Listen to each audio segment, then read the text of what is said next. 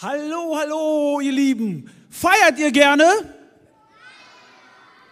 Ich glaube, ich spinne. Mal die Hände zum Himmel. Wer feiert gerne Feste? Wer geht gerne hin?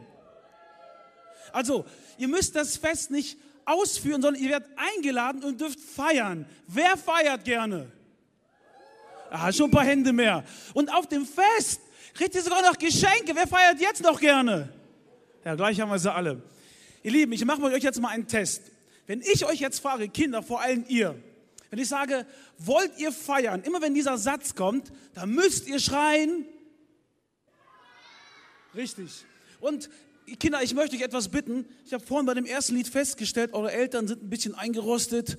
Bam, bum, bum, bum. Die kriegen ihr Rücken nicht hoch, ihre Hände nicht hoch. Ne? Ist nicht schlimm, dann machen wir das jetzt. Das heißt, wenn ich sage, wollt ihr feiern, dann schreit ihr ganz laut, ja, aus vollster Seele, okay? Während der ganzen Predigt. Wollt ihr feiern?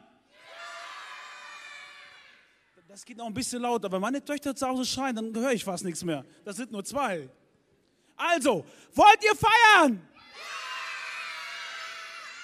Und ganz ehrlich, die Eltern lieben auch zu feiern. Lieben Eltern, jetzt vergesst einfach mal, wer neben euch sitzt. Und werdet einfach mal Kinder, okay? Liebe Eltern und Kinder, wollt ihr feiern? Hör mal, so macht das Spaß. Und wisst ihr was? Wisst ihr was? Ihr werdet es nicht glauben. Feiern ist total wichtig. Wenn wir sogar die Bibel lesen, hat Gott extra Feste angeordnet und das nicht wenige, damit die Menschen feiern. Er hat das Volk, die Menschen gefragt, wollt ihr feiern? Genau. Gott ist ein Gott, der es liebt zu feiern.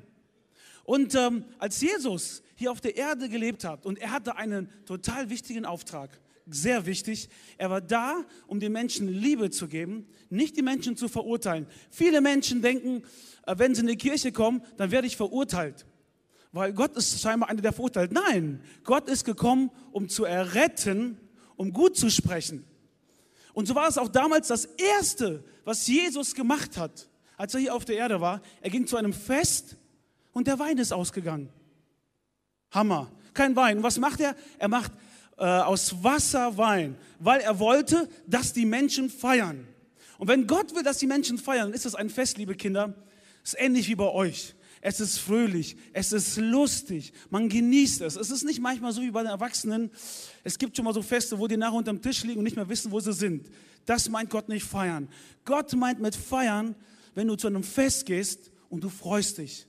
Du hast Spaß. Das sind Menschen, die dich hochheben, die gut über dich reden, die dir Wertschätzung geben. So mag es Gott zu feiern. Und Jesus ging zu diesem Fest und fragte die Leute, wollt ihr feiern?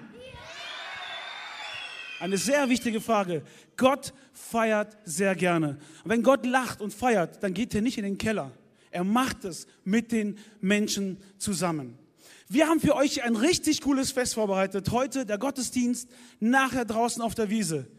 Aber stellt euch mal vor, alles steht und niemand kommt. Stell dir mal vor, du feierst deinen Geburtstag, es ist schön dekoriert. Ja, oder ihr Erwachsenen, ihr feiert, ihr habt ein fettes Buffet aufgebaut. Der Wein ist entkorkt. Die, ihr freut euch schon, gleich kommen alle meine Freunde und niemand kommt. Oh, ich wäre sehr traurig. Stell dir vor, ich lade meine Freunde ein, meine Bekannten und die kommen nicht. Aber ihr Lieben, genau darum geht es heute in unserer Geschichte aus der Bibel. Wir sind in der Reihe Sommermärchen. Unser Sommermärchen ist leider bitter zu Ende gegangen mit der deutschen Mannschaft von den Russen gestern. Aber in der Bibel erzählt Gott Geschichten oder Jesus Geschichten, die waren nicht wirklich wahr an sich. Aber mit der Geschichte wollte er den Leuten etwas sagen, eine Wahrheit deutlich machen. Er hat sich eine Geschichte ausgedacht, um etwas deutlich zu machen, was passieren wird, was wahr ist. Und um so eine Geschichte geht es heute. Diese Geschichte erzählt Jesus, als er mit Männern zusammen saß. Man nannte sie Pharisäer. Das waren Männer, die hatten die Nase meistens ein bisschen oben, weil die gesagt haben und gedacht haben, wir sind eigentlich besser als all die anderen Menschen, die es so gibt. Gott ist total zufrieden mit uns, weil wir geben viel für ihn. Wir versuchen alles ganz genau richtig zu machen. Und bei diesen Menschen ist Jesus eingeladen zum Essen. Und dann erzählt Jesus genau diese Geschichte. Und als ein Mann das gehört hat, sagte, wow, ich freue mich, Gott, dass sich äh, Jesus, dass irgendwann, so heißt das, dass irgendwann macht Gott für die Menschen ein riesen, riesen Fest. Das heißt, wir Menschen, irgendwann ist es hier auf der, auf der Erde für uns zu Ende. Für den einen früher, für den anderen später. Und dann gibt es einen Himmel. Und Gott bereitet ein Fest für diese Menschen vor. Und Gott lädt alle Menschen dazu ein. Und diese Menschen haben gedacht, also wenn schon jemand in den Himmel kommt, dann wir. Die Pharisäer, wir machen doch alles richtig. Wir machen doch alles gut.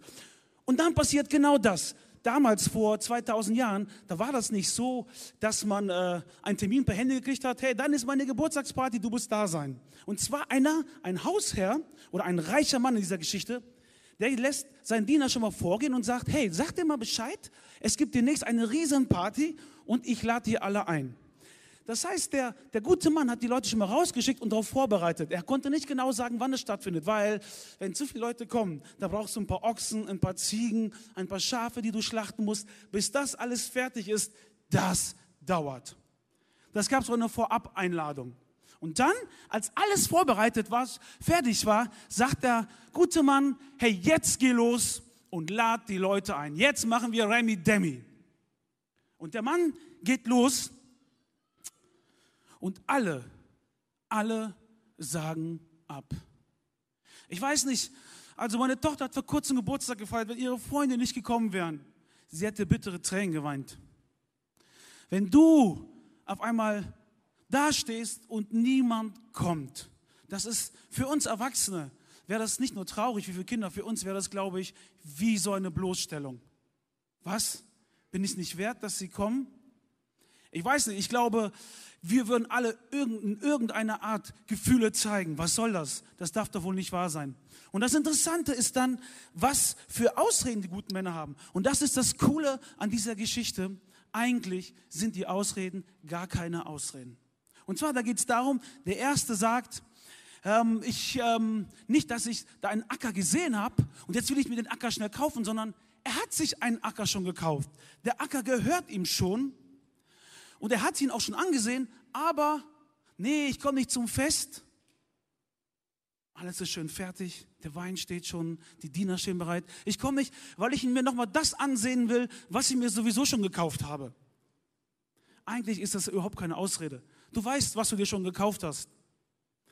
So nach dem Motto, ich baue mir gerade eine Existenz auf und ich will mir das nochmal ansehen und äh, zu dem Fest, äh, Gott, ich habe echt keine Zeit jetzt für dich, vielleicht irgendwann, aber jetzt habe ich Wichtigeres zu tun. Der zweite, der ist richtig krass, das muss ein sehr reicher Mann sein, der sagt, ich habe mir gerade zwei, fünf Ochsengespanne gekauft, also zehn Ochsen und ich will die mir mal ansehen gehen. Ganz im Ernst, Wer von euch kauft ein Auto, ohne es vorher gesehen zu haben? Ich glaube, selbst wenn wir wissen, dass das Auto vom Band kommt und alle Autos gleich sind, dann kaufen wir uns kein Auto, um es gesehen zu haben. Und dieser große Landwirt, wenn du zehn Ochsen hast, das ist ungefähr 450.000 Quadratmeter brauchst du, um dieses Land zu bearbeiten. Das heißt, er hat ungefähr 70 Sportplätze gehabt Land und hat sich jetzt fünf Gespanne gekauft um sich die nochmal anzuschauen. Also wenn ich Landwirt wäre, einen Trecker, einen Trecker kann ich mir vielleicht noch kaufen, ohne hinzugucken, weil ich weiß, mein erster Trecker war schon so, der zweite wird genauso. Aber bei Ochsen, Ochsen sind, vielleicht ist er zu schwach, vielleicht schafft er es nicht. Er hat die Ochsen schon gekauft, ist eigentlich auch gar keine Ausrede. Und der dritte sagt einfach, hey, ich habe gerade geheiratet. Ich habe echt keine Zeit für ein Fest. Eine Ausrede, die eigentlich auch nicht zählt, weil äh, wegen der Hochzeit komme ich nicht. Wegen meiner Frau kann ich jetzt nicht kommen. Vielleicht wegen meinen Eltern kann ich nicht kommen. Wegen, wegen irgendwelchen Menschen sind diese Leute nicht zum Fest gekommen.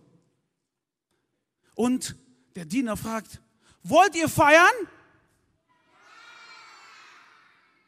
Genau, das wäre die richtige Antwort. Nur die Leute, die haben alle Nein gesagt. Die hatten alle eine Ausrede, nicht zu feiern.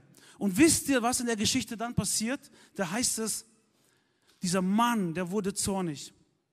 Das heißt, der zeigt auf einmal Gefühle, er ist verletzt, weil er hat alles so schön gedeckt. alles fertig gemacht und die Leute wollen nicht feiern. Die Geschichte ist genau die, die sich heute auch bei uns abspielt. Gott hat so viel Freude dran, Menschen einzuladen. Ich habe es vorhin gesagt, ich habe Menschen getroffen, die sagen, die kommen nicht in die Kirche, weil sie Angst haben, weil sie alles nicht richtig machen, weil sie verurteilt werden, weil sie denken, da bekomme ich nur gesagt, was ich alles falsch mache. Ihr Lieben, Gott lädt dich nicht ein, um dir zu sagen, was du alles falsch machst. Gott lädt dich ein, um dir zu sagen, was er sich mit dir auf dieser Erde hier gedacht hat. Seine guten Pläne. Und ich würde mich sehr, sehr freuen, wenn wir keine Ausreden finden, warum wir diesem Gott einfach nicht glauben wollen. Jesus ist auf die Erde gekommen, genau deswegen, um für mich zu sterben, damit ich nicht mehr verurteilt werde. Ganz einfach. Und alle, die sagen, ich glaube das, haben diese Einladung eingenommen. Und vielleicht denkt ihr in dieser Geschichte, ja, warum sind die Menschen denn so dumm, dass sie da nicht hingehen? Aber ihr wisst, mit wem saß Jesus zusammen? Er saß genau mit denen zusammen, die gedacht haben, wir sind ja gut genug. Und was macht, die, macht dieser, dann, äh, dieser Mann dann in der Geschichte? Er sagt zu seinem Diener, hey, geh raus, lad alle Krüppel ein, alle Kranken, die nicht so fit sind, die eigentlich die erste Einladung nicht bekommen haben. Das heißt nicht, dass Jesus nicht jeden Menschen einlädt, aber diese Männer, die mit Jesus saßen, haben genau verstanden, niemand ist gut genug, aus seiner eigenen Kraft zu sagen, ich bin gut genug, Gott, ich werde schon im Himmel kommen. Wir brauchen Jesus. Und ich weiß nicht, wenn du heute hier sitzt, vielleicht hast du auch eine Ausrede, ähm, an Gott überhaupt nicht zu glauben oder mit ihm vielleicht mal einen Schritt zu gehen. Vielleicht sind das diese Dinge, dass du sagst, nee, das ist mir zu peinlich vor den Leuten, die mich vielleicht kennen. Vielleicht ist es auch einfach, ich bin viel zu beschäftigt, um mit Gott zusammen zu leben. Ich habe ganz andere Prioritäten gerade. Ich muss mir gerade mein Leben aufbauen. Da kann ich mich doch nicht mit Gott beschäftigen. Ihr Lieben, aber ich glaube, dass Gott genau das will. Wer eher kommt, der feiert länger. Wollt ihr feiern? Das ist Gottes Gedanke mit meinem und deinem Leben. Gott will mit uns gemeinsam feiern. Und ganz ehrlich, manchmal muss man die Feste feiern, wie sie fallen. Und wenn Gott dir eine Einladung schickt, dann sag mal einfach ja, fang an mit ihm zu reden, fang an über ihn nachzudenken, fang mal an vielleicht zu beten, vielleicht sind das deine ersten Schritte, diesen Gott kennenzulernen. Aber eins kann ich dir sagen, der Mann, der den Tisch so schön gedeckt hat, der für dich ist, der hier auf dieser Erde dich nicht verurteilen wird, er freut sich riesig. Gott freut sich riesig, wenn du seine Einladung annimmst. Dieser Gott ist unglaublich gut. Er hat diesen Tisch so schön gedeckt. Und dieses Fest beginnt schon hier auf der Erde. Und irgendwann werden wir im Himmel wirklich feiern. Das glaube ich. Wir werden im Himmel mit Gott feiern, mit denen, die an diesen Gott glauben, der sich in Jesus Christus zeigt. Das ist unglaublich. Und wir wollen uns jetzt eine Zeit nehmen, wo wir diesen Gott erstmal anbeten. Und nach zwei Liedern werde ich noch etwas sagen. Aber dieser Gott freut sich. Deswegen haben wir in der Kirche immer eine Zeit, wo wir Gott anbeten, weil wir uns so über ihn freuen und diesen Gott groß machen. Wollt ihr mir gemeinsam Gott anbeten? Steht auf, ihr Lieben. Steht mal auf als Zeichen, dass wir diesen Gott anbeten wollen. Und nachher komme ich nochmal und sage was dazu. Ihr Lieben, diese Geschichte von diesem Festmahl sagt etwas ganz Wichtiges aus. Gott will ein volles Haus haben. Er will nicht alleine feiern.